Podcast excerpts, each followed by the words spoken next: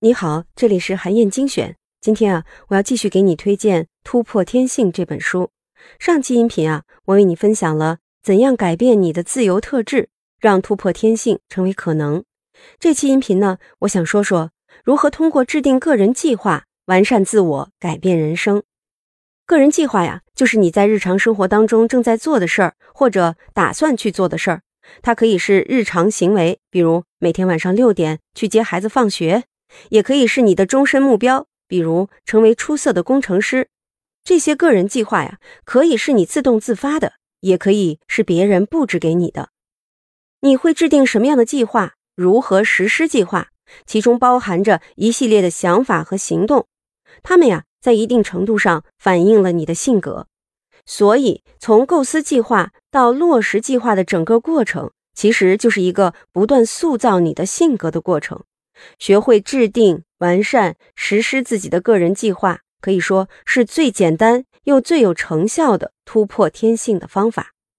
那首先呢，我就想来说说怎么从三个维度思考来制定合理的个人计划。第一个维度啊，是自发性。你可以问问自己：你的大多数个人计划是你自己主动筹划的吗？如果大多数计划都是别人布置给你的，那么你就很难体会到意义感，也没有足够的动力推动计划的执行。举个例子，比如啊，你是一个性格内向的人，但是呢，你的职业是销售员，老板认为你应该多跟客户交流沟通，他给你下达了一个个人计划，每周要拜访十位以上的客户。这种情况下呀，你的个人计划就来自外部，可能并不适合你。那么你就应该更加积极主动地给出自己的个人计划，比如优化销售文案、重新撰写销售话术、提高每一次接触客户的转化率。第二个维度啊是效能。你在做个人计划的时候呢，自己要先评估一下完成度高不高、可操作性强不强、成功的可能性大不大。总之啊，要特别注重计划的实际性，而不是列出一堆难以实现的目标。比如你的个人计划是周游世界，但是你既要工作，还要照顾老人和小孩，根本没时间去周游世界。但是如果你把个人计划转换成每年去一个国家旅行，可行性就提高了很多，计划也就更容易完成了。第三个维度呢是可控性。当你在制定个人计划的时候，应该预判一下可能会获得的资源以及可能会遇到的障碍。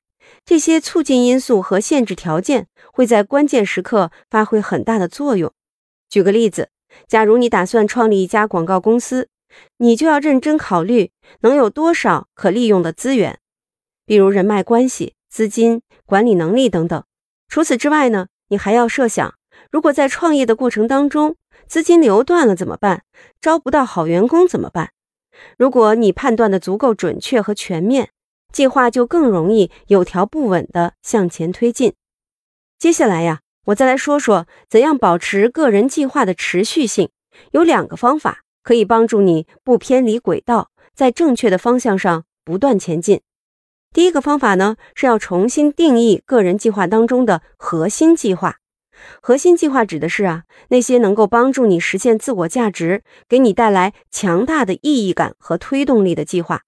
要想让核心计划驱动你突破惯性，形成新的性格特质，那么呢，就要重新定义核心计划，给它注入更强的意义感，让自己能够保持持久的动力。一个最简单的办法就是采用更多的新视角来解释你正在做的事儿，这就会给你带来更新鲜、更强烈的意义感。就拿餐饮行业来说呀，现在很多餐厅都喜欢把厨房做成开放式的或者透明的。这样不仅让顾客可以吃得更放心，还能感受到独特的烹饪文化。但是更关键的是，这么做同时也把就餐区的情况实时的呈现给了厨师，让厨师也能在工作中获得更多的意义感。哈佛商学院的一位教授在一项关于自助餐厅的研究当中就发现，只要让厨师能够看到顾客，他们的工作积极性就会提高很多。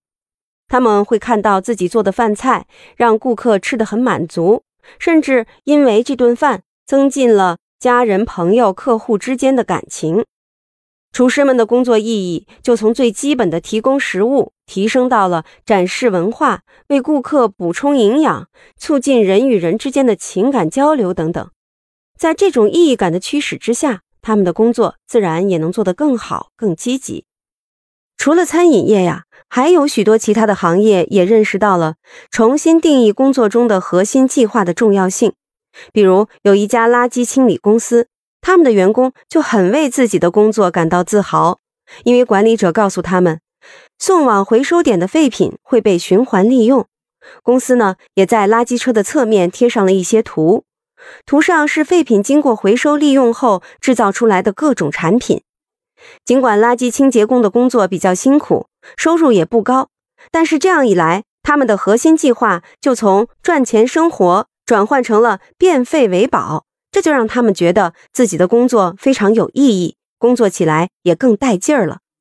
从以上两个例子当中啊，你就能发现，有了新的视角之后啊，核心计划就会转变成更深远的目标和意义，进一步的成为实现自我的强大驱动力。总结而言呢，一个人要想突破天性，重点是要做好自己的个人计划。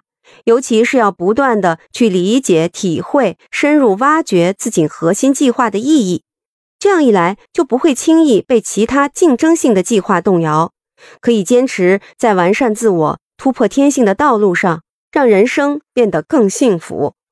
好，今天的推荐就到这里，欢迎你阅读《突破天性》完整版的电子书，在战略阅读 APP 可以找到，也欢迎你在评论区留言分享你的精彩观点。更希望你能把咱们的专栏转发给自己的朋友。本周五啊，我会在评论当中选出最精彩的，送出一本《突破天性》电子书，结果会公布在评论区当中。韩燕精选，明天见。